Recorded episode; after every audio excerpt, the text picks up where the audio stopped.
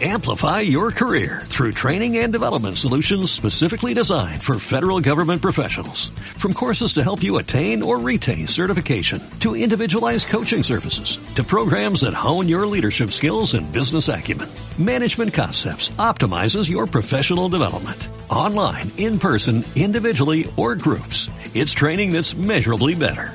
Learn more at managementconcepts.com. That's managementconcepts.com. ¿Va usted a poner la guillotina en la Puerta del Sol? Pues sí, señor, la guillotina, la guillotina. No voy a seguir toda mi vida escribiendo panfletos y despotricando contra los borbones. Sí, señor, la guillotina. La reina. ¡Zas! Guillotina. Los chulos de la reina. ¡Zas! Guillotina. Los chulos del rey. ¡Zas! Guillotina. Los ministros. ¡Zas! Guillotina. Los obispos que los rodean. Guillotina, guillotina, guillotina, guillotina. Todos guillotinados. Sí, señor, la guillotina. ¿Ha terminado usted? Sí, señor. Vamos a comer. Welcome to Carne, Carne Cru- Cruda, Cruda, the album. Join us for danger, excitement, innovations. Dos noticias que se entienden mejor juntas. En respuesta al caso Baltonic, el Constitucional de Bélgica ha derogado la ley de 1847 que perseguía las ofensas a la corona porque colisiona con la libertad de expresión. En España, PSOE y PP han pactado la renovación de nuestro Tribunal Constitucional, en la que los populares han colocado a Enrique Arnaldo, señalado en dos casos de corrupción, y a Concepción Espejel, recusada en el caso Gürtel por su cercanía a Génova. La justicia española se mira en el espejo de la justicia belga y da vergüenza. Vergüenza ajena. Bélgica nos ha dado una bofetada doble a lo de Spencer. Por un lado, pone de manifiesto que el delito de injurias a la corona de nuestro Código Penal es un anacronismo impropio de una democracia. Por otro, mientras los belgas se quitan una ley del 19 para proteger las libertades civiles frente a los poderosos, el poder político y judicial español sigue anclado en su corrupto sistema caciquil de jueces partidarios y partidos privilegiados. No es la primera vez que nos sacan los colores en Europa. De hecho, cada vez que la justicia española sale ahí fuera a por lana, vuelve trasquilada. Al Supremo le han mandado hacer puñetas por su persecución a Puigdemont en Alemania, Italia, Bélgica y la propia Unión Europea. El Tribunal de Derechos Humanos de Estrasburgo condenó a España por limitar la crítica a las instituciones del Estado y se ha convertido en la Corte de Apelación de los activistas perseguidos por los tribunales españoles, incluido el Constitucional, que antes corregía las sentencias más represoras y ahora las apuntala. La comparación de nuestro Constitucional con el belga es odiosa. No solo le debemos la sentencia contra el Estatuto de Cataluña que dio lugar al procés, sino que recientemente, a instancias de Vox, también ha tumbado los estados de alarma que salvaron miles de vidas y ha instado a las administraciones a sufragar a los colegios que segregan por sexo. Democracia plena. Un tribunal creado para defender las libertades se ha convertido en la agencia de colocación del bipartidismo para restringir derechos y mantener el orden establecido. Tampoco es la primera vez que la justicia belga pone en evidencia a la española por el caso Baltonic. Ya rechazó su extradición por enaltecimiento del terrorismo, delito que no está en su ordenamiento. Y ahora es casi seguro que hará lo mismo por injurias a la corona. En marzo de este año, el Consejo de Europa instó a nuestro gobierno a eliminar esos dos delitos y el de ofensa a los sentimientos religiosos porque cercenan la libertad de expresión y han servido para aplicar un castigo desproporcionado e innecesario a activistas y artistas como Hassel o Baltonic. En España hay 15 raperos condenados a penas de cárcel, uno de ellos en prisión, otro exiliado para evitarla. Cómicos, titiriteros, tuiteros, cantantes se han tenido que sentar en el banquillo por opiniones o chistes. Los chicos de Alchazu fueron a la cárcel por terrorismo, una sentencia que la próxima jueza del Constitucional, Concha Espejel, firmó con su propia mano. Ha habido más juicios por delitos terroristas relacionados con la opinión desde que ETA no mata. En fin, deberíamos salir a manifestarnos por todo ello, pero el Gobierno sigue sin derogar una ley mordaza que persigue la libertad de expresión y manifestación como en un país autoritario.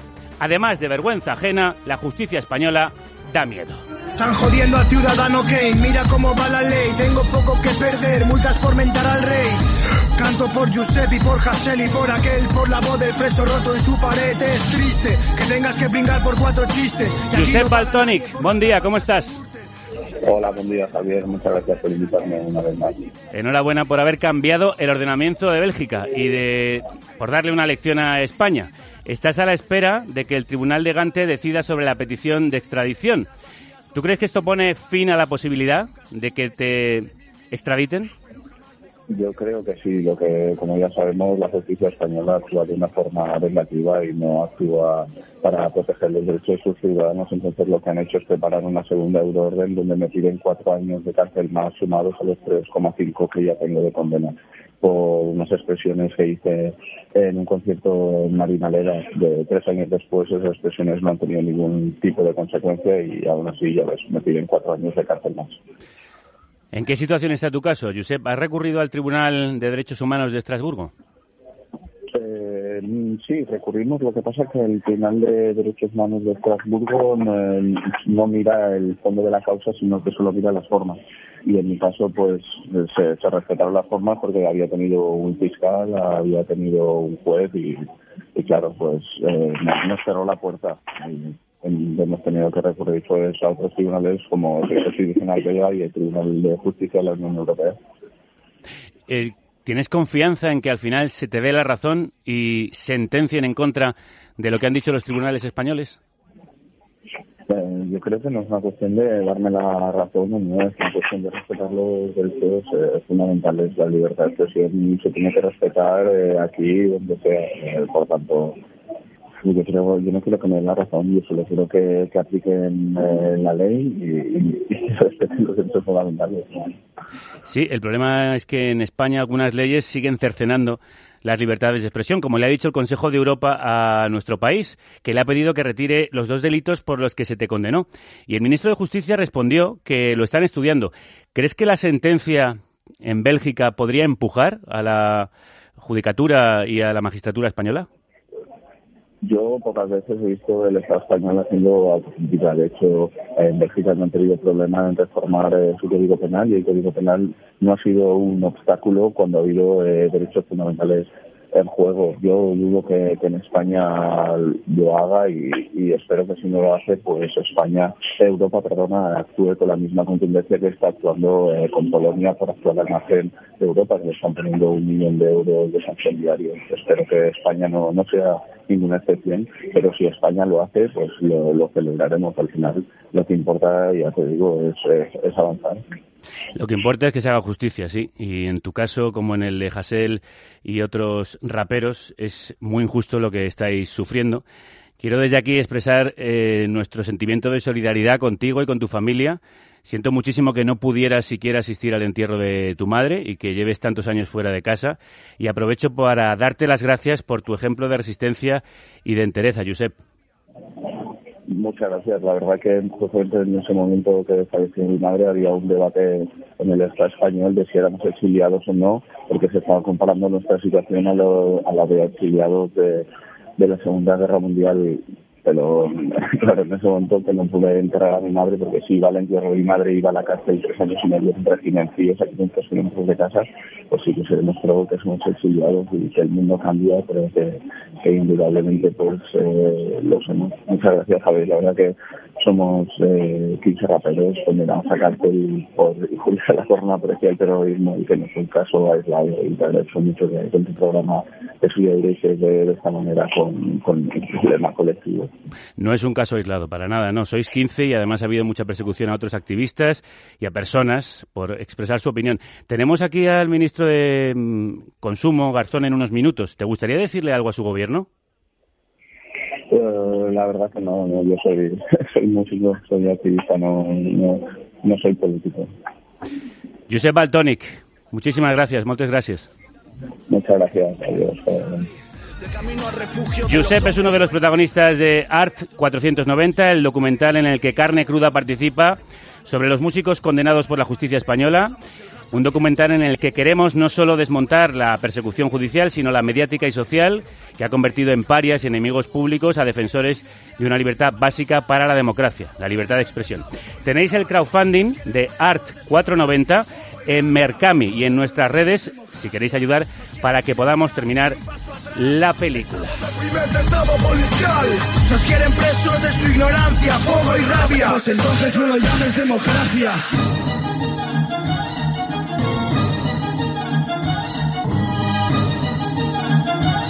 Carnecruda.es, la República Independiente de la Radio. Alberto Garzón, crudos días. Muy buenos días, muchas gracias. Creo que hace 10 años y dos días que le entrevisté por primera vez. Así es, así fue. Fue desde, ¿Qué memoria? que estábamos nosotros. Sí, eh, eh, viniendo hacia aquí tenía un flashback y dije, me, me, suena que fue, porque claro, es un año fácil de recordar, fue sí. 2011, 15 2011. Yo también me acuerdo de aquel momento, ahora que lo ha dicho. El ministro de Consumo viene hoy a este programa para hablar de las medidas anunciadas para reducir la publicidad de comida basura. Nadie lo puso en duda cuando se hablaba de alcohol o tabaco, pero sí cuando un ministro de un partido comunista habla de juego o malos alimentos, un problema que ataca más a los jóvenes y a las clases más bajas. Me levanto. Antes de ir al Insti agarro el móvil y hago lo de cada día. A ver qué dice mi TikToker favorito. Si son bañadas en el chocolate blanco, puedo subir al S. Oreo normales, B o incluso C. Bueno, si él las toma, debe molar. De camino a clase, el metro lleno del nuevo anuncio de Coca-Cola. Que me flipa, me pillo una en el chino para el recreo y unas patatas de esas que me salen siempre en el YouTube. Y ahora por cada pedido en la web o app de Papa John's conseguirás una pizza mediana Buah, gratis. y cuando vuelva a casa le voy a pedir a mi vieja que me haga la pizza esta que acabo de ver en el Face haciendo scroll. ¿Cómo hacer frente a estos mensajes que llegan a millones de chavales? Bueno, sobre todo siendo consciente de lo que significan. Eh, tenemos un problema grave de salud pública en nuestro país eh, con, la, con el sobrepeso y la obesidad. Solamente con esos dos indicadores, el 40% de los niños y niñas entre 6 y 9 años tienen alguno de esas de sobrepeso u obesidad. Y esto tiene, es, un, es un fenómeno complejo, por lo tanto requiere una solución integral porque hay muchos factores que influyen. Pero uno de ellos, el fundamental, es la publicidad. La publicidad es un vector que hace que, por ejemplo, mi niña de 3 años, la mayor, cuando va al supermercado quiere coger los productos que tienen, bueno, pues un recordatorio de lo que son sus pues, personajes favoritos de, de la tele. Entonces esto, cuando vas pasando de edad, a los menores de edad, lógicamente la mayor parte de ellos no, no conoce la información nutricional, no sabe hacer una valoración eh, y por lo tanto pues puede eh, iniciar hábitos de consumo que les van a perjudicar en el corto, en el medio y en el largo plazo. Pero para eso estamos nosotros, para ser capaces de poder regular y proteger. ¿Y cómo van a regular eh, la publicidad de esos alimentos? Hay que entender que hay un código de autorregulación en este momento, lleva 16 años, es un código de autorregulación, quiere decir que las empresas se comprometían a, a, a, a ser responsables éticamente y controlar esa publicidad. El llamado código PAOS. Eso es, y en estos 16 años hay numerosos estudios suficientes, el último nuestro propio, que indican que no, no solo no servía, sino es que no se cumplía. Es decir, la mayoría de las empresas no, no cumplían con este código. Por lo tanto, pasamos a la fase de regulación, que implica que ya se hace obligatorio, siguiendo unos perfiles nutricionales de la Organización Mundial de la Salud, que nos establece una serie de categorías y esas categorías te indican este tipo de productos, por su peligrosidad demostrada científicamente, tienen que tener prohibida la publicidad. Y otro tipo de productos, eh, si superan determinados gramos, por ejemplo, de nutrientes, de exceso de azúcares, de sal o de grasas, entonces también está prohibido. Y si no, pues tiene que estar restringido. Y Prohibida es... su publicidad en cualquier espacio y a cualquier hora. Estamos hablando de franjas horarias en el caso de la televisión y, lógicamente, por los hábitos de consumo. El código PAOS, por ejemplo, solo hacía referencia a la televisión. También era tan limitado incluso en el soporte publicitario. Pero nosotros entendemos que hoy en día hay que cubrir todos los ámbitos, especialmente eh, no solo la prensa escrita, que quizás no es un elemento de, para los menores, sino sobre todo las redes sociales, es decir, Internet, lo que se llama la sociedad de la información, porque a través de las diferentes plataformas que hoy usan más los menores, pues lo acaban de, citar, ¿no? TikTok, YouTube, etcétera, eh, pues eh, se, se, producen una serie de, de anuncios que, digamos, banalizan los riesgos que implica. Y para que nos entiendan los que nos escuchan, ¿de qué alimentos estamos hablando? Pues estamos hablando de bollería industrial, estamos hablando de determinado tipo de zumos, estamos hablando de galletas, estamos hablando de, bueno, lo que la ciencia ha demostrado que por tener un exceso de determinados nutrientes como grasas, azúcares o sales, eh, implican un incremento eh, exponencial de la, de la obesidad o del sobrepeso que tiene un correlato. Es que eh, es una, el tener obesidad en edad infantil es una garantía prácticamente de tener obesidad en edad adulta y eso está vinculado a otra serie de enfermedades crónicas, eh, bueno, pues eh, muy peligrosas que incluso implican algunos tipos de, de, cáncer. ¿Y cómo van a evitar que esa publicidad aparezca en todos los canales? Porque son muchos. Bueno, porque a partir de que se apruebe es un real decreto y a partir de ese momento hay un, es un delito. Cuando se infrinja esa, esa norma será un delito y hay una, hay una disposición de régimen sancionador que llevará la Comisión Nacional de los Mercados y la Competencia, que serán los encargados de vigilar y de sancionar. Y por lo tanto, pues hablamos ya de, de lo mismo que, que implica cualquier normativa Empresa que se salte esas normas, empresa que será sancionada y la sanción tiene que ser proporcional para que desincentive ese tipo de comportamiento. Estamos hablando entonces de sanciones económicamente muy fuertes. Claro, para que se desincentive, si no, pues no tendría sentido. Es decir, si una empresa le sale a cuenta infringir la norma, pues la norma no tiene sentido. En este caso, eh, obramos de manera que cualquier empresa tenga claro que esto no se puede consentir. ¿Y tendrán el compromiso de plataformas o de televisiones para hacer cumplir la ley? Eso es lo que esperamos, porque son, por supuesto, aquí los soportes cambian, eh, porque bueno, la tecnología ha avanzado y, el tratamiento técnico es distinto. Eh, televisión, prensa escrita, eh, eso está controlado perfectamente. La, la, problemática aparece con las redes sociales, porque son empresas privadas, porque según ellos no son los que crean los contenidos, pero se suelen establecer conexiones bilaterales que nos han funcionado, por ejemplo, muy bien en la regulación de las casas de apuesta, de la publicidad de las casas de apuestas. La influencia de los TikTokers, de los YouTubers es enorme y realizan muchos de sus contenidos patrocinados por marcas de estos alimentos procesados. Escuchábamos antes al tan conocido Ibai. La pizza de Domino's está buena cuando quieras. Y los domingos tienes un 50% de descuento, sin código y toda la carta. Esto no podrá seguir existiendo. Efectivamente. Esto es clave para que no se banalice los riesgos que conlleva un determinado tipo de, consumo, que en muchos casos es compulsivo. Es importante que se entienda con lo que decía al principio. Este es el vector de la publicidad.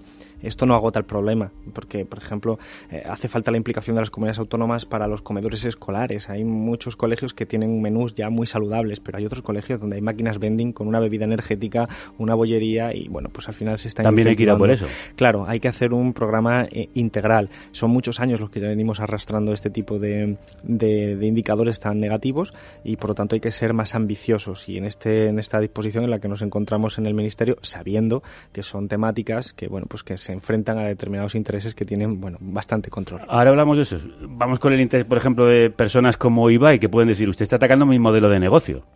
Bueno, nosotros tenemos que recordar siempre que nosotros no vamos contra nadie. Esto lo dijimos con la, con la temática de las casas de apuestas y lo volvemos a decir con el tema de los alimentos. Incluso lo diríamos de nuevo con el tema de la carne. Eh, nosotros lo que hacemos es preferenciar la salud pública, proteger a, la población, pero sobre todo a la población más vulnerable. Vuelvo a poner el ejemplo. En el caso de mi hija tenía tres años, pero una persona de ocho años, un niño de ocho años o una niña de ocho años no conoce las implicaciones que tiene comer chocolatinas todos los días. Pero sus padres sí. Sus padres sí, y por eso van a poder seguir haciéndolo si les parece razonable. Pero nosotros lo que hacemos es que el vector de la publicidad no sea un incentivo para que entre en esa dinámica tan peligrosa. Al margen de eso, tenemos campañas de sensibilización, de información, para que esos padres y madres sean más responsables. ¿Va dirigido solo a los jóvenes o también se suprimirán productos que pueden ser eh, nocivos para los adultos? En este caso empezamos por los, los anuncios dirigidos al público infantil, porque es donde hay bueno mayor mayor peligrosidad y donde hay digamos a, a raíz de por la precisamente la, naturaleza de ser un menor de edad eh, esa, esa, falta de información, esa falta de conocimiento sobre las implicaciones. Esto es una medida, eh, siguiendo también los perfiles nutricionales de la OMS, aplicada en el Reino Unido, en Noruega y en Portugal. Por lo tanto, son países que ya han Esto se está haciendo ya fuera. Sí, efectivamente. Sí, porque se siguen los criterios de la OMS, es decir, que esto, eh, esto se basa en la ciencia. Estos son décadas de estudios sobre los efectos y la causalidad. ¿Y qué resultados se está teniendo ahí fuera? Pues lo que nos dicen los expertos de la OMS, y nos reunimos hace muy poquito tiempo, eh, con ellos es que es muy positivo. Lo que ocurre es que estamos hablando de procesos de medio y largo plazo. Es decir, estamos viendo cómo se reduce el consumo en el corto plazo de ese tipo de productos para este tipo de perfiles, pero no se conoce cómo evoluciona la obesidad porque, eh, digamos, estas medidas han sido aplicadas hace muy poquito tiempo. En Portugal creo, por ejemplo, que fue en el 2019 y, hace falta para hacer un seguimiento de, este tipo de indicadores más tiempo. Antes daba un dato demoledor y muy inquietante, el 40% de los niños españoles tienen sobrepeso. Y esto afecta fundamentalmente a las rentas más bajas, a las familias de rentas más bajas. ¿Cómo hacer que esas familias de clase trabajadora puedan comer mejor con menos ingresos? Claro, aquí la clave es entender que esto es integral. porque una familia trabajadora eh, tiene mayores indicadores? Primero, porque la calidad de lo que consume suele ser peor. Segundo, porque suelen tener menos tiempo. Eh, tienen menos tiempo para cocinar, tienes menos tiempo porque son personas que están más empleadas, con mayor precariedad, mayor, eh, peores condiciones laborales. Por lo tanto, aquí hay una cuestión, digamos, integral, incluso de capital cultural, ¿no? Es decir, también el, y de tiempo y del uso del tiempo que, refiere a que las personas con menos recursos pues eh, tienen mucha menos información, tienen muchas menos posibilidades. Por lo tanto, no es solo una cuestión de publicidad, por eso quería indicarlo. Y nosotros lo que hacemos son determinadas líneas de trabajo para eh, favorecer, entre otras cosas, por ejemplo, también a través de la fiscalidad, rebajando los impuestos de aquellos productos que sean más, más saludables, como las frutas, las verduras, promoviendo información, sensibilización, porque realmente no es tan caro, de hecho, comer bien. De hecho, puede ser realmente barato si uno consume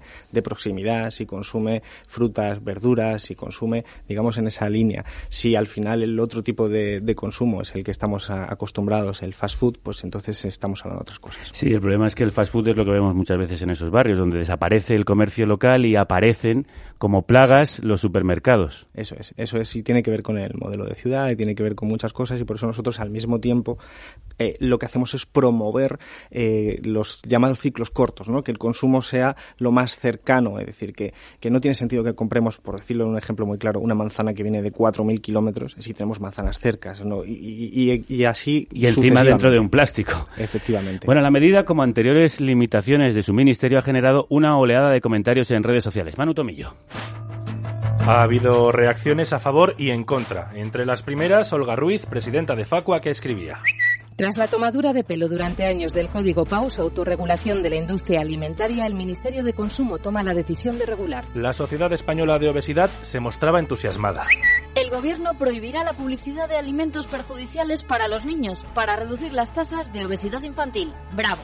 En España, uno de cada tres niños sufre sobrepeso u obesidad. Las críticas todas han venido de la derecha y la ultraderecha. La presidenta madrileña Díaz Ayuso escribía hace unos días.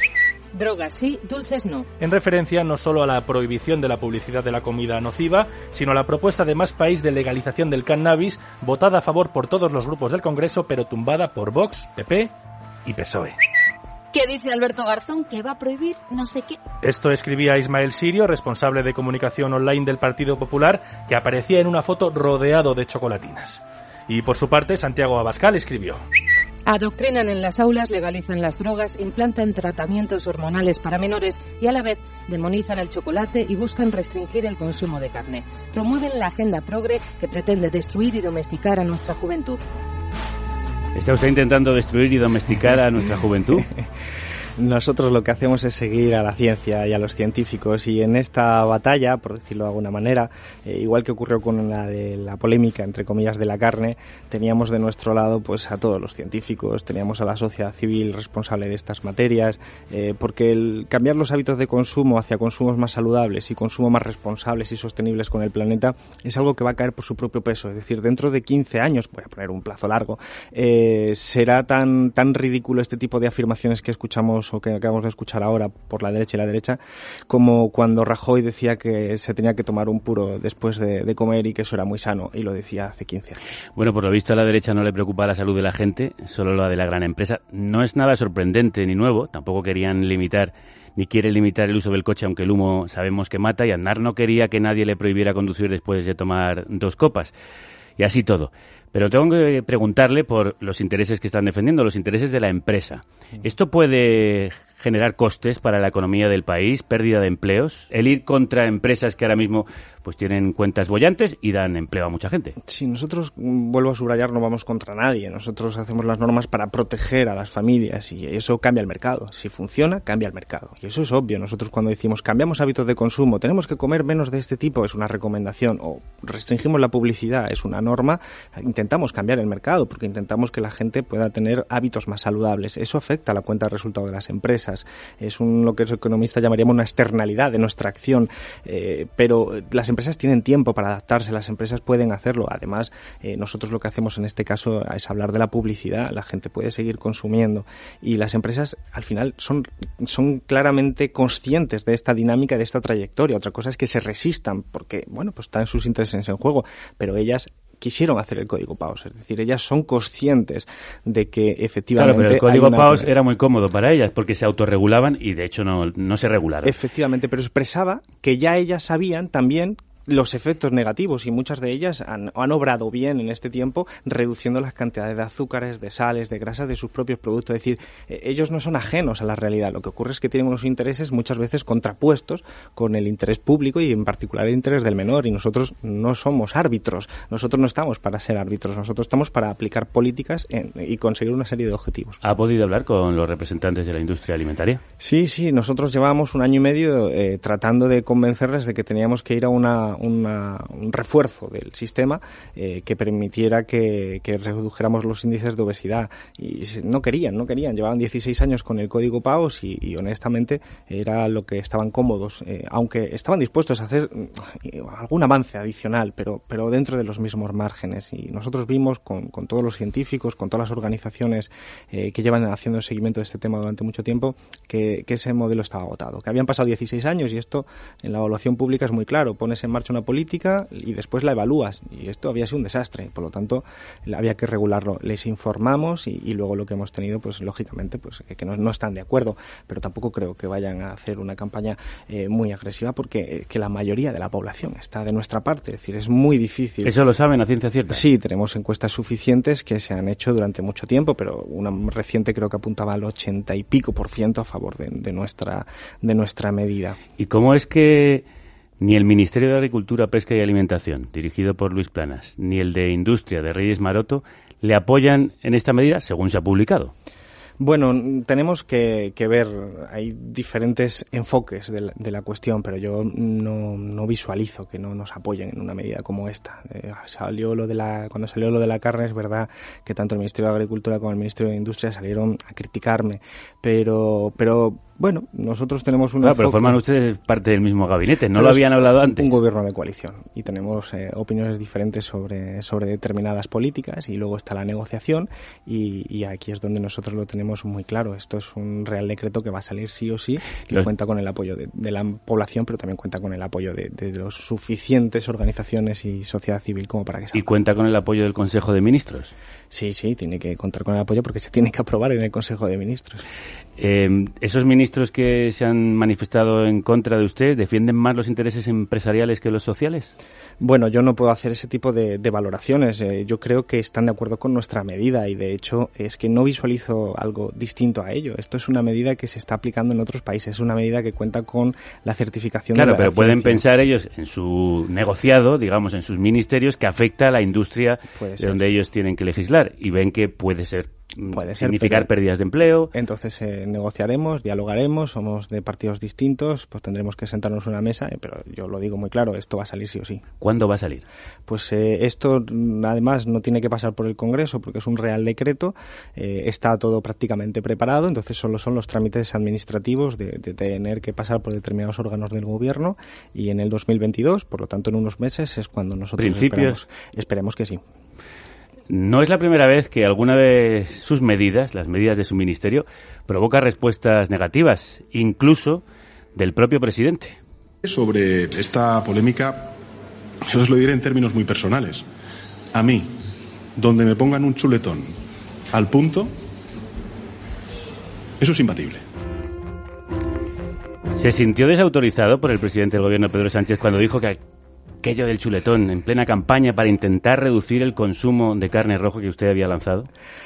Yo esta, esta, este comentario del presidente Pedro Sánchez me pilló en directo. Es decir, me estaban entrevistando, creo que era en la sexta, y me dijeron, espera un momento que estaba respondiendo Pedro Sánchez. Y estaban preguntándome lógicamente sobre la polémica de la carne.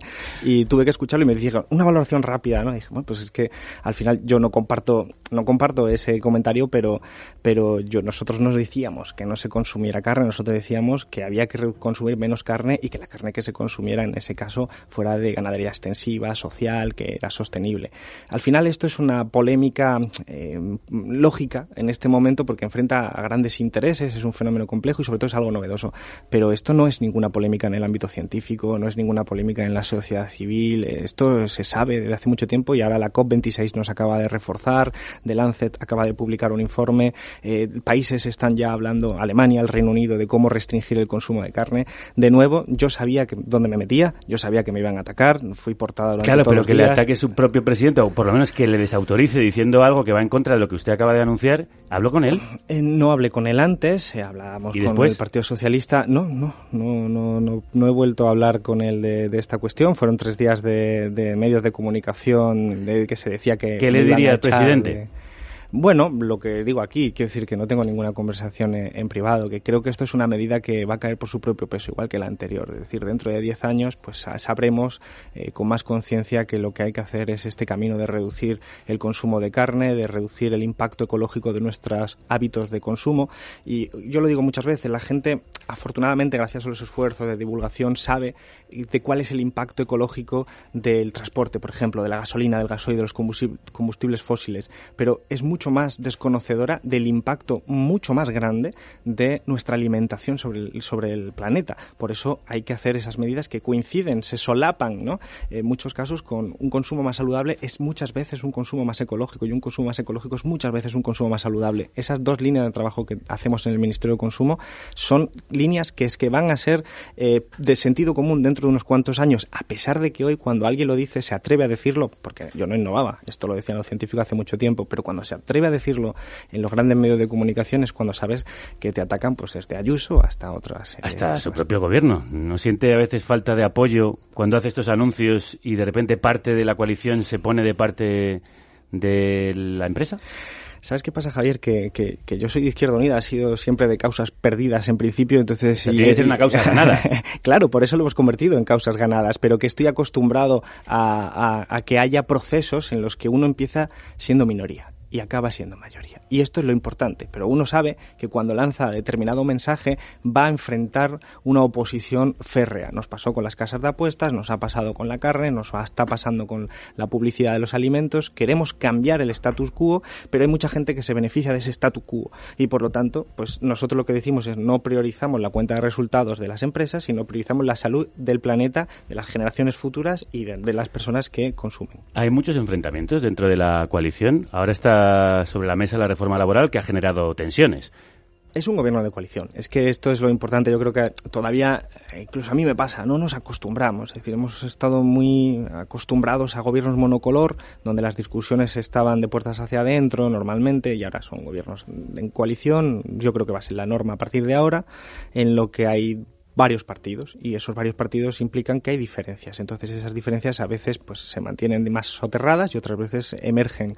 Pero hay que hacerlo con normalidad porque lo que no podemos es fingir, lo que no podemos es parecer extraordinariamente monolíticos porque sería mentira. ¿Qué le parece que hayan colocado otros ministerios junto al Ministerio de Trabajo en la negociación de la reforma laboral que siempre se había hecho en el ministerio que ahora dirige Yolanda Díaz? Bueno, eh, como ha dicho Yolanda Díaz eh, muchas veces, lo importante es el contenido. Si se deroga la reforma laboral, si se cumple con el objetivo eh, que se marcó en esos acuerdos de coalición, nosotros estaremos satisfechos, independientemente de quién lo firme, independientemente de quién aparezca en determinadas fotografías. La clave es que nosotros estamos en el gobierno por una sola razón, para cumplir el acuerdo de gobierno. Por lo tanto, lo que está escrito se tiene que cumplir. Pone el PSOE palos en las ruedas de eso pactado en la coalición? Bueno, digamos que ellos tienen su propia interpretación de lo que se pactó. Bueno, vamos a ver, el punto es clarísimo en el acuerdo de coalición. Por, eso al derogar la reforma laboral. Por eso al final el propio presidente lo que ha dicho con, con acierto es que se tiene que derogar la reforma laboral y ahora los contenidos específicos es lo que el Ministerio de Trabajo es quien propone. No, no podría ser de otra manera.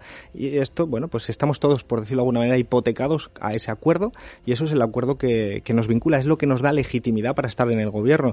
Imaginemos que firmáramos ese acuerdo en 2019 y de repente no se cumpliera y nosotros seguiríamos en el gobierno. Habría una inconsistencia, porque nosotros estamos en el gobierno para que eso se cumpla. Si no, pues estaríamos mejor en otro sitio. Y se va a derogar por completo.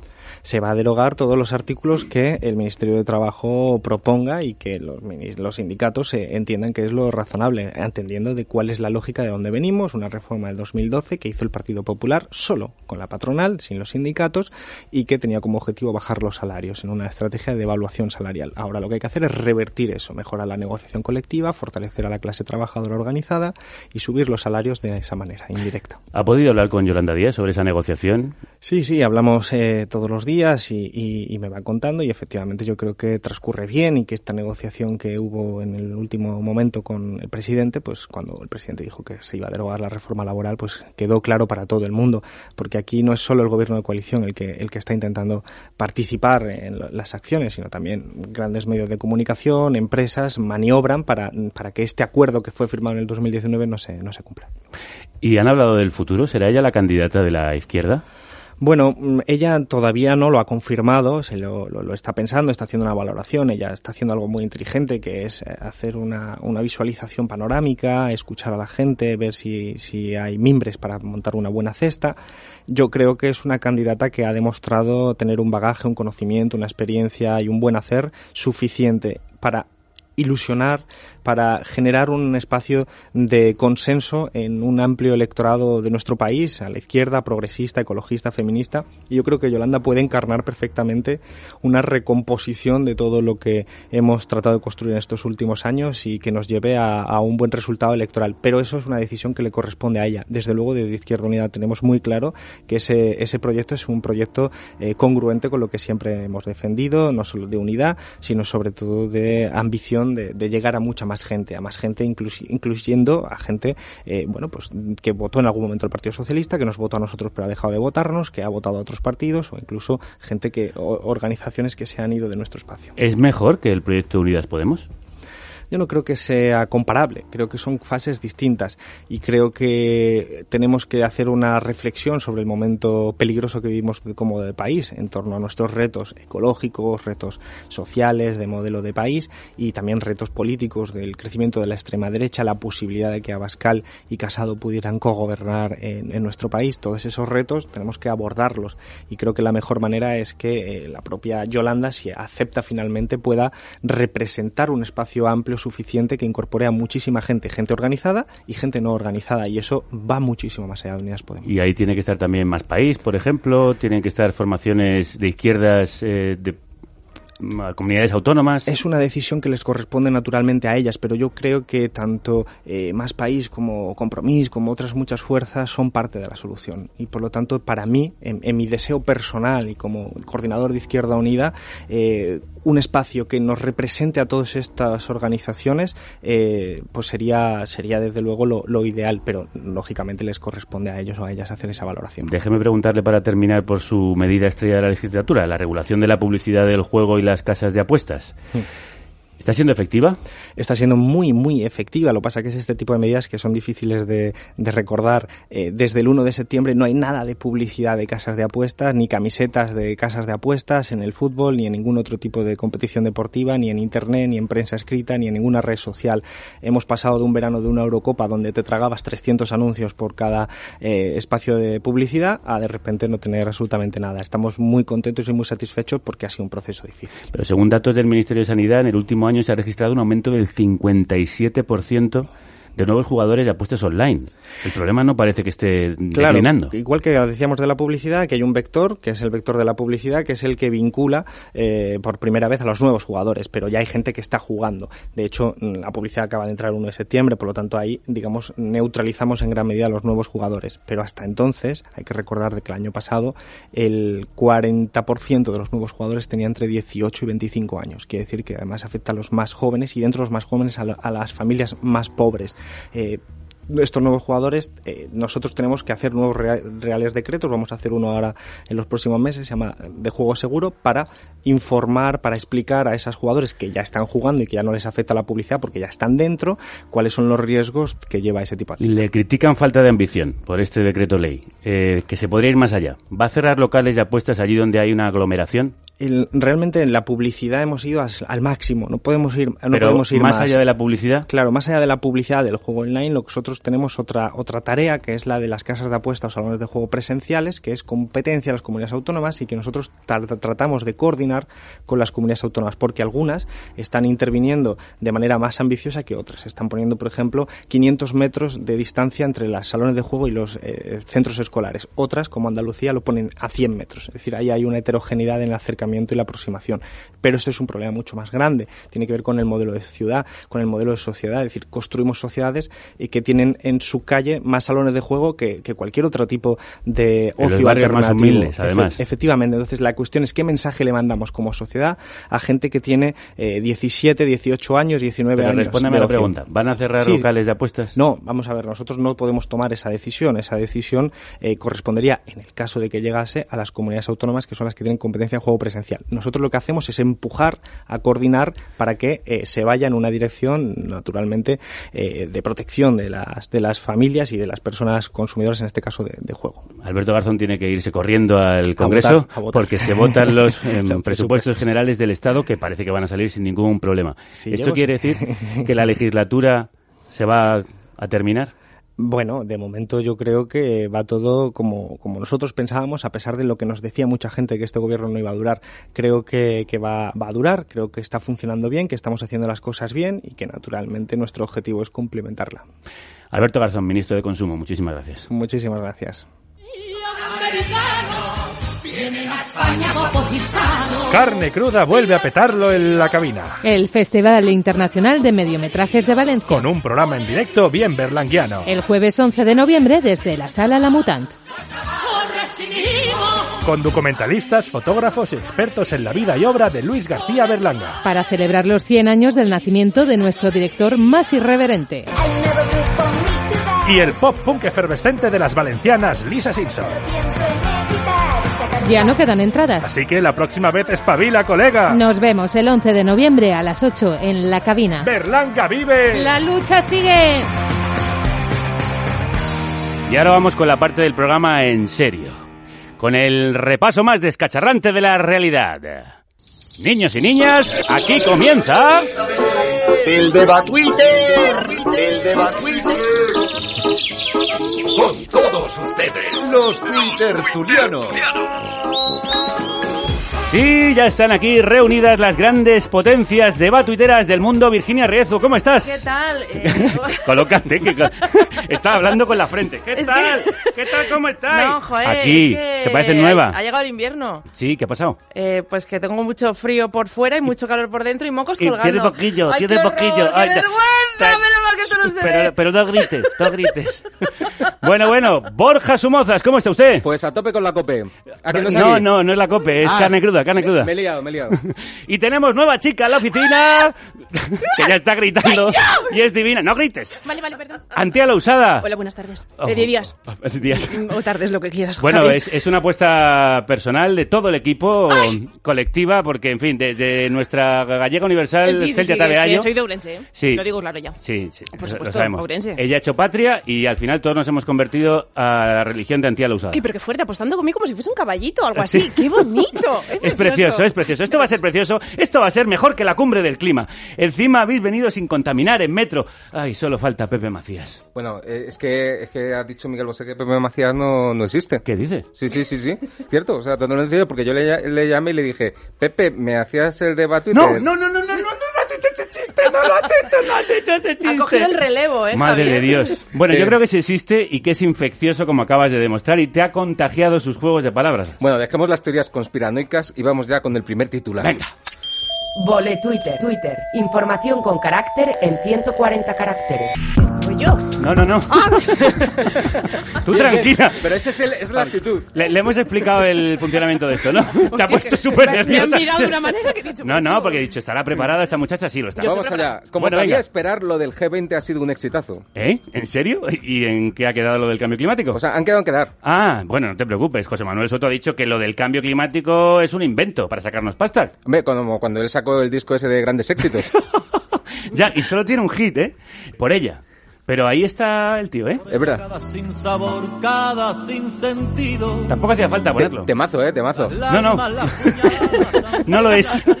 Es tan Es- malo como el cambio climático. Ah, Ahí está el tío, es como España, ¿no? Que, que no es del G20, pero ahí está. Es cierto, va como invitada. Sí, sí, eh, es mejor, es mejor que como invitada porque así es menos compromiso. yo Sí, creo que Pedro Sánchez llevó a la fiesta una bolsa de hielos del súper. Hombre, eso siempre falta, eso es y muy ya, bonito. y ya que es muy bonito, es fundamental. Cuando- Yo de verdad cuando estaba viendo le digo, ¿pero qué hacemos ahí si nosotros no somos del G20? Pero fíjate, pero al final fue... Que hemos traído los hielos. Claro, es que ese es el que mejor queda, porque eso siempre... Es siempre el que va a la gasolinera. falta, Exacto. es el que va a las 5 a la gasolinera. Y se agradece, y se agradece. Bueno, de Batertulianas. Hola. Más propuestas así de buenas para salvar el mundo. Empezamos por eh, ti, Riezu. Sí, mira, podemos hacer un pintacaras Porque Biden se va a dormir, ¿sabes?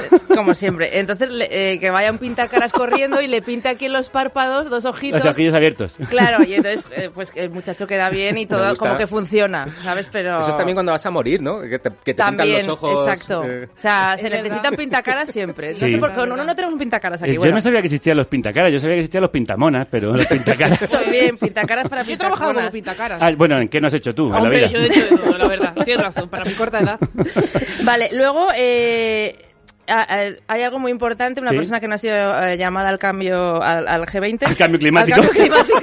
¿No La sido llamado al no. cambio climático? Mañana te llamamos. Únete. Y que es Aramis Fuster. Aramis Fuster, eh, que está desmontando la teoría de la relatividad, de la relatividad y la tenemos. Eh, la, o sea, sabes que, que hizo la teoría de la relatividad, ¿no? Sí. Yo no estoy de acuerdo en según qué cosas y estoy todavía en eso, a ver si la puedo terminar, porque cada día salen cosas nuevas.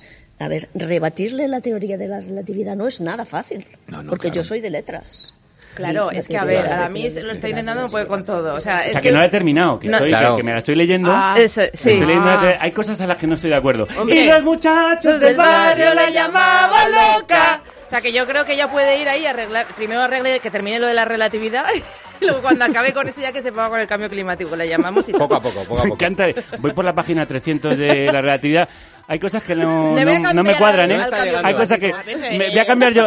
Esto está mal, ¿eh? Esto, no, esto está mal. está mal. Bueno, entonces, ¿qué dirías tú a- al, al mundo? Yo al mundo, de mira, buenas, fíjate, para salvarlo. Javier, yo lo pensaba y digo, el mundo ya se va a ir a la mierda, ya está, lo digo en carne cruda y ya está, no hay solución. Entonces yo lo que haría es este G20 que es muy jugo, muy mono, muy juvenil, sobre todo juvenil. Sí.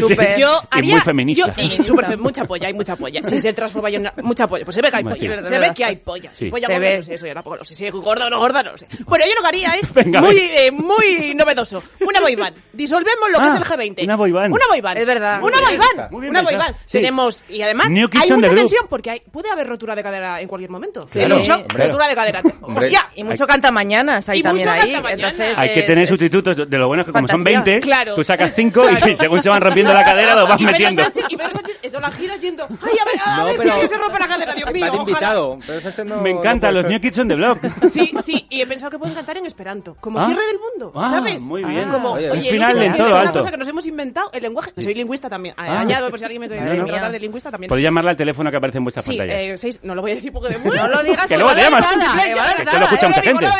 Pues esa es mi propuesta, solo tengo una propuesta. No, no, pero es una propuesta insuperable. Bueno, Borja, tú tienes una propuesta para salvar al mundo. yo tengo una, tengo una que no la supera, pero creo que puede ser complementaria, es el, el budismo bien.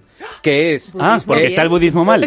Claro, claro, para mí el budismo, hacer budismo mal es coger un muñeco y metes agujas y haces daño a la gente. Pero yo Ah. digo... Ese es el vudú. Ah, el vudú, perdón. Perdón. Es que me la había colado, ¿eh? O sea, me la había colado. Perdón. Juego de palabras involuntario. Este no cuenta, ¿eh? No cuenta como juego de no es de palabras. Pepe, ¿eh? este es tuyo. Este es mío, este no Este- cuenta. Eh, es, eh, pues eso, coges el muñeco y, el- y le metes agujas, pero para hacer el bien. Ah. de, acupuntura. Ah, claro, Ah. es que es así. Claro, entonces, por ejemplo, está Bascal en un meeting y de repente le empiezas a meter agujitas y se le quita la contractura y, y el tío se vuelve loco del meeting y empieza, los menos son personas, pero como que se le va la pinza. universal. Ay, sí, pero está muy bien. Maravilloso, Me ha maravilloso. gustado, me ha eh. gustado Me ha mucho. Creo que tengo que apuntado en el, en el guion. Borja hace un apunte acertadísimo sobre lo que se ha debatido. Y efectivamente, no puedo estar más de acuerdo. Vamos adelante. Se ha aprobado la ley de consumo de garzón. Pues Acaba sí. de estar por aquí. Bueno, se va a aprobar. Sí, se va a le has preguntado porque yo me lío, porque este gobierno quiere que un chocolate sea ilegal y el otro legal. O sea, es una, es, es una paradoja que, que, que, que uno, porque uno Bueno. te, te hace tener hambre del otro. Efectivamente. Totalmente, es. Eh, sobre esto no se, me, no se me ha ocurrido preguntarle y esto era lo fundamental. Eh, por cierto, ¿llevas algo escrito aquí? Eh, sí, un audio y un martillo. Por una cosa de Instagram. Seguidme en arroba antialausada.com. No, que no te punto. Muy bien. Arroba antialausada. Bueno, ¿cómo va a afectar a la ley de consumo a la Navidad? Yo creo que los anuncios serán cantando, ¿no? Como era la... En estas navidades nada de mazapanes, en estas navidades turrón de seitán. Bueno, ¿qué opináis de Batertulianas? Mira, eh, medidas para las navidades, ¿no? Sí. Pues mira, vamos a hacer ayuso intermitente. En vez de ayuno intermitente, vamos a hacer ayuso intermitente. Me gusta. Tú sabes que es que durante 16 horas... Ayuso intermitente, mira que te- Aparece, claro. aparece, desaparece. ¿Tú Aparece. sabes lo que es el, ay- el Sí. ayuno intermitente, Sí. eh, Javier, eh, compañeros? Yo- yo Eh, lo- yo lo estoy haciendo ¿Lo ahora estás mismo. haciendo? Sí, Estás 20 horas estupenda. llevo sin Tú- comer. tú- Bueno, yo todos los días. 16 como horas. un rato, luego no como. Eso es. Luego como otro rato, luego no como. Son 16 horas desde que des- cenas hasta Bueno, que desayunas. quien dice 16 bueno, durante dice cuatro. 16 horas que hay que hacerlo bien, de verdad, Javier. No se puede hacer declaraciones a Ayuso ni tomar medidas ni nada. Y luego de 2 a 8 de la tarde ahí sí que puede dirigir el PP, eh, porque es, o sea, es- en ese rato sí. Pero las otras que Ayuso no, no dice nada, es la autofagia. Que Sí. que es Sí, cuando sí. te comes eh, a ti mismo, misma, que el. PP se autodestruye, ¿entiendes? Oh. El PP se hace autofagia, se va destruyendo y luego de 2 a 8 Ayuso... O sea, lo que no consiguen los tribunales lo consigue Sí. el ayuso intermitente. Exacto, ayuso Maravilla. intermitente, primera medida. Segunda, el gordo de Navidad ya no es gordo. ¿No? No, es flaco de Navidad. Es fofisano. Eh, Fofisano de Navidad. sí, exactamente. Y luego ya para Reyes, eh, pues eh, no, no hay roscón. ¿No? No. Es una raba gigante, eh, raba gigante rellena de surimi para que los niños coman pescado o Claro. una pescadilla que se muerda la cola que Oh. también tiene la misma. Sí, muy bien, muy bien. Y Muy estas son mis medidas. Me Yo gusta mucho. guay para Eh, yo, Me quiero, gusta. yo quiero eh, experimentar Ayuso intermitente. Tenemos por ahí una declaración de Ayuso, Eva. Busca cualquier declaración de Ayuso y vamos a ver cómo va a ser Ayuso intermitente. Como unas luces de Navidad. Exactamente. Es como unas luces-. Venga, ¿la tenemos por ahí? hamburguesa de pollo infantil con patatas otro día, otro día la pizza. Seguramente no les gusta la vida, pero las con Coca-Cola. Esto le pones Pero, una base bueno, es un trap Oye, cojonudo, ¿eh? pero oye, no, pero no, no os incorporaría- que es mucho más agradable. Mucho más agradable, sí. Porque ¿Verdad? claro, la mitad de las tonterías que dice te las pierdes. Otro día la pizza. Ustedes seguramente no se las hayan la vida, pero las personas ¿Ves? Es que es maravilloso. Sí, No, está no, muy que- bien, está muy bien. Virginia. Antía, tú. Yo tengo otra medida buenísima. A ver. Y además es un tipo econo- económico a la vez. Porque ver. eh, yo pienso que lo que se tiene que hacer ahora es invertir en Herbalife. Ah, muy bien. ¿Sabes? No, no, eh, ¿sabes? ¡Claro! Estás a la vanguardia. Porque yo, yo he estado en Herbalife como gorda, no como persona de la estafa previal, como gorda. Y es, o sea, los batidos están buenísimos, ¿eh? ¿Ah, sí? Sea, es una cosa, el cookies and cream te vuelve loca. Ah. Eso te mata el sabor, de- o sea, el, el picorcillo que tú quieres del dulcecito, tú te lo tomas un batido y tú estás, estás estupenda. Ah. Entonces tú imagínate, este comercial navideño, por favor, en situación, nos ponemos. Sí, nos ponemos. Vemos una familia funcional española, sí, sí. sus cuñados, sus cosas, sus madres, su, todo mundo blanco, bien ahí, Muy buah, bien. pues, votantes de Vox. Y entonces, eh, eh, es- es alrededor de un capón, ¿no? Y suena, Sí. en estas navidades... Se va la madre porque es una familia funcional Claro, española, por claro. supuesto tiene que ir a coger la madre la comida. ¿Quién va a coger Hombre, la comida? a el hombre, no, Sí, ahí sí, la sí, madre. Entonces viene la- con, con los shakers, porque sabéis que las cosas se sh- sh- shakean, Sí, sí. los batidos se- Sí, claro. que puede ser el, el shake life, shake life, qué bonito, Oh, qué shake life, bonito, Dios qué mío de mi bonito. vida. Entonces, de repente se Herbalife de chocolate. Y todo el mundo shakeando en la mesa. Claro. Y, y- y con el shake. En estas navidades. Y ahora metemos un poquito de feminismo. Madre, madre e hija brindando con el, con el batido shake. Herbalife de chocolate. ¡Qué maravilla! Bueno, bueno, bueno. Burbuja Herbalife. Pues esto le encantaría a Garzón, ¿eh? Sí, O sea, y, y he pensado otra cosa, como también Garzón le tiene manía a la Coca-Cola, porque Sí. él es un poco manías, pues el primer anuncio del año de Herbalife, que se pongan eh, Santa Claus, eh, ¿cómo se llama? Papá Noel, ¿no? Sí. Y un oso polar brindando con un shake de yema, porque habrá sabores navideños, Claro, la claro. yema, el mazapán. Ponche, en plan ponche, claro. A mí me Oye, parece- muy bien, muy el bien. De Herbalife hecho, del duro, el el Herbalife del blando, blando. Claro, claro. Eh, por cierto, Herbalife, si nos queréis patrocinar, Oye, es verdad, después de esta tía, pedazo de cuña que se acaba de hacer. Bueno, Borja, ¿y tú qué tienes que decir a todo esto? Bueno, pues yo al hilo de lo que está diciendo, que yo creo que Celia Cruz ha hecho mucho daño. O sea, porque, ¿verdad? O sea, yo creo que, Totalmente. que, que ahora Celia Cruz tiene que ser algo así como ¡Stevia! Pam, pam, pam, pam, pam, pam, pam, pam. Yo lo veo, ¿eh? Yo lo veo. No, pero claro, no habéis comentado, va a ser muy triste, en realidad no vamos a tener el anuncio del almendro ni nada de eso, claro. Ya. Pues- Pero le pueden hacer como ayuso intermitente. Vuelve. Es que, es que esto lloro, ¿eh? Pues, pues, bueno, podemos pedir al almendro que haga a partir de ahora turrón sin azúcar. Eso ya hay. Yo Sí, como está nieto de buenísimo. chichero quiero, quiero, Madre quiero que mía. me devuelva lo que bueno, es mío. con esta depresión, en fin, Alberto Garzón, no te lo he preguntado, pero eso te lo tendría que haber preguntado. ¿Qué va a pasar con el anuncio del almendro? Porque todo lo demás me importa la mierda. Bueno, Borja, gracias por esa afilada reflexión final. Borja, conste que estoy leyendo el guion, que me obliga a decir esto, porque de afilada no ha tenido nada. Más bien ha sido como esos cuchillos que se han quedado ya sin borde. Jolines. Como de... Estás desvelando las bambalinas de todo, esto no puede ser.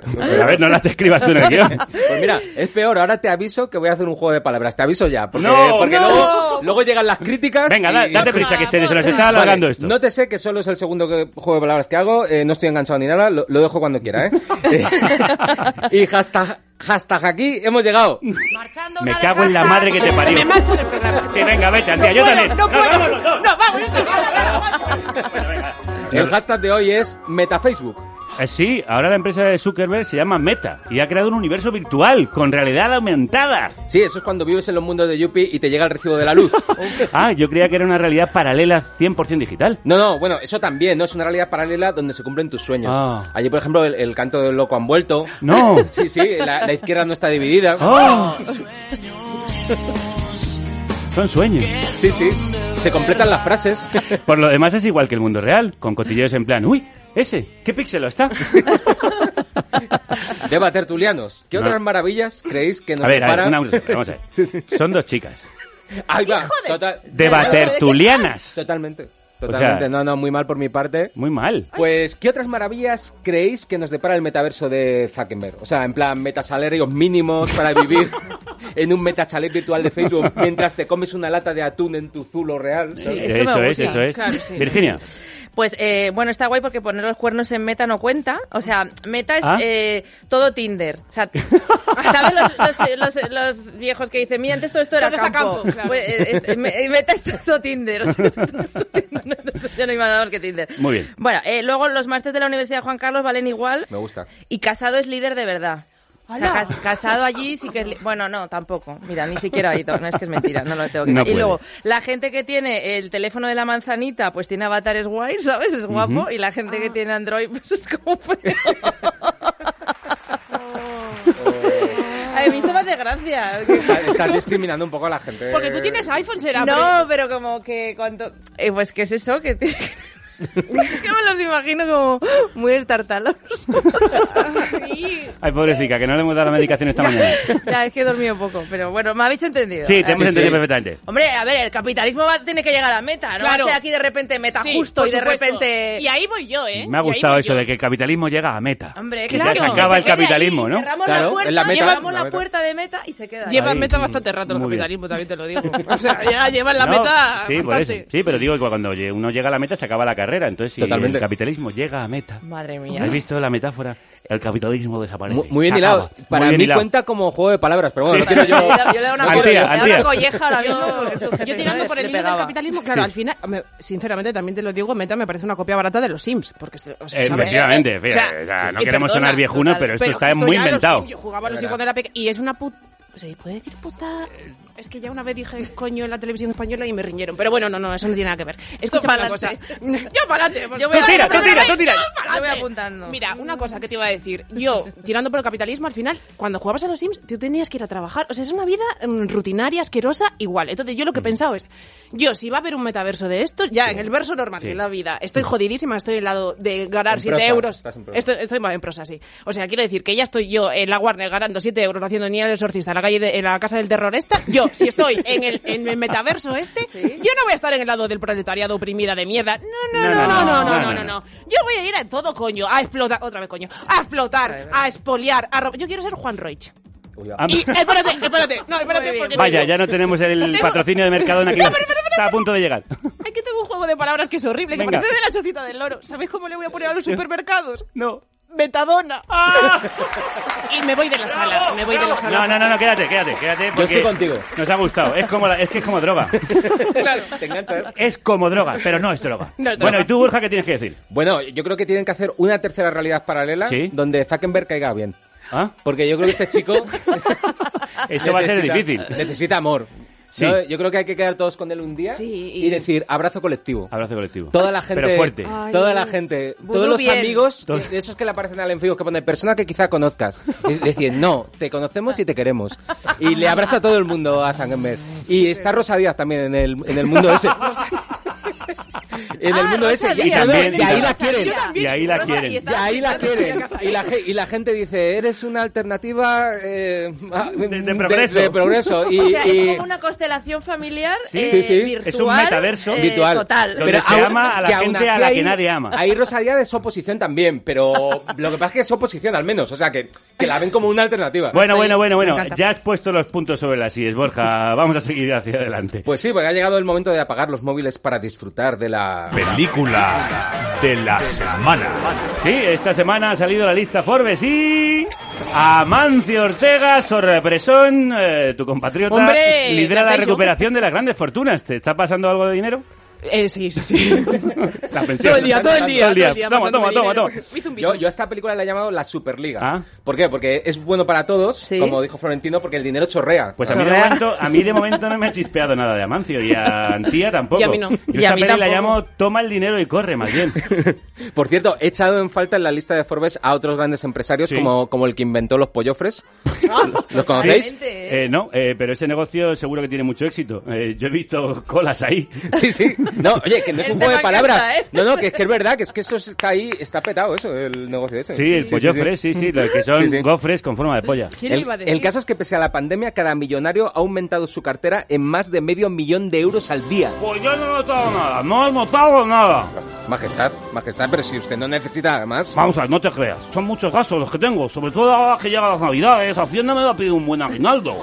Hombre, se me ocurre que si pasamos a lo mejor u- un cestito para la gente, Sí. Para Sí. la corona, yo creo que eso... o sea, Bueno, pues es buena idea. eh, Yo sé que la gente me quiere mucho porque soy muy campechano y vosotros vais de republicanos, de rojos, pero vuestras miradas no mienten.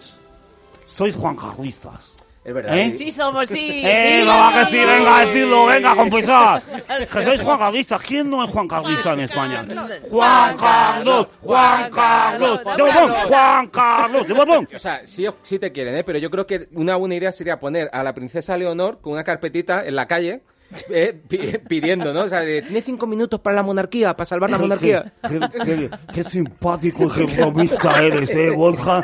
Ay, pero si la monarquía está en plena forma, hombre. Mira cómo muevo las caderas.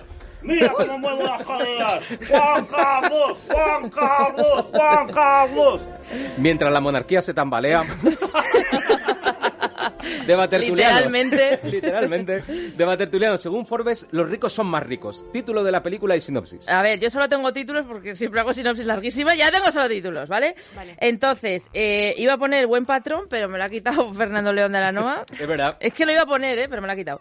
Lo mal que estoy y lo poco que me quejo es que tampoco ha ganado tanto Amancio, de verdad. Y, y una que me gusta mucho es esto para tapar agujeros. Que es la Sí. gente cuando le toca la lotería a los pobres que dice, mira, esto para tapar agujeros. A- Amancio claro. es que esto es para tapar vale para eso te para, para el Me Too también. Muy bien, muy claro, bien. claro, es que es así. Antía, tú. Eh, mira, yo eh, ayer pensando en mi casa, no porque estoy yo me lo he preparado, aunque parezca que no, estaba yo, ¿qué, qué, cuál es el mínimo común denominador de los ricos? Los ricos, que lo- ¿sabes qué es? ¿Qué es? El garaje. Ah, Ah. que tiene Tener muchos. garaje. No, no, no, que todos empezaron en un garaje. Ah, Totalmente. Ojo, no, no, no, es que ayer googleé y ponía 10 empresas que no te creerás que han empezado en un garaje. Ah, todas, están todas. Todas, todas. Google, Microsoft. ¿Esto es un garaje Nike, eh, gallego? Todos, todos. ¿Y esto a dónde nos llega? Esto es un garaje. Esto empezó en un garaje. Esto, empezó en un garaje. Atención, Esto empezó en un garaje. Sí, sí, ahí lo dejo, ahí lo Pues, dejo. eh, pues pronto la tú Sí, sí, tranquilo. bueno. Entonces, esto a mí me ha llevado a pensar en la vida que, que igual yo tendría que haber estado en un garaje. Para estar hoy, no aquí, sino Mm. en otro garaje. Oye, mucho- oye, no Oye, estás, Perdón, estás- perdón, estás a perdón, tiempo, es- ¿eh? Es que Sí, me, me veo en donde, en donde me dan de comer.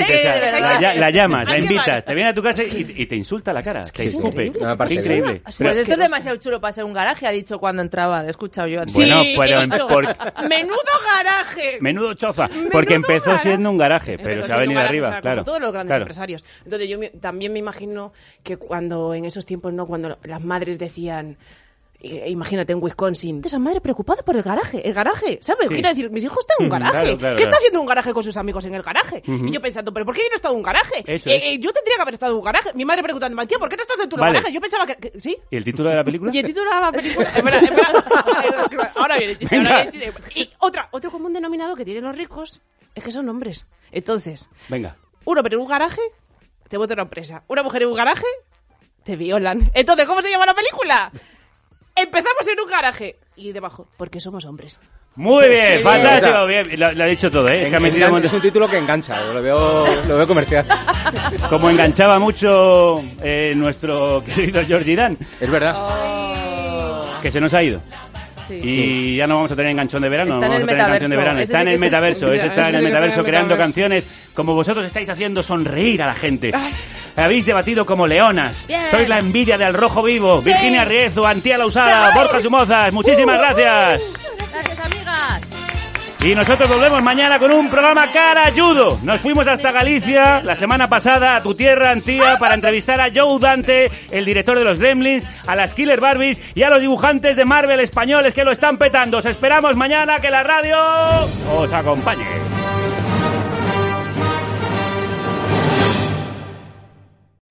Amplify your career through training and development solutions specifically designed for federal government professionals. From courses to help you attain or retain certification, to individualized coaching services, to programs that hone your leadership skills and business acumen, Management Concepts optimizes your professional development. Online, in person, individually, or groups. It's training that's measurably better.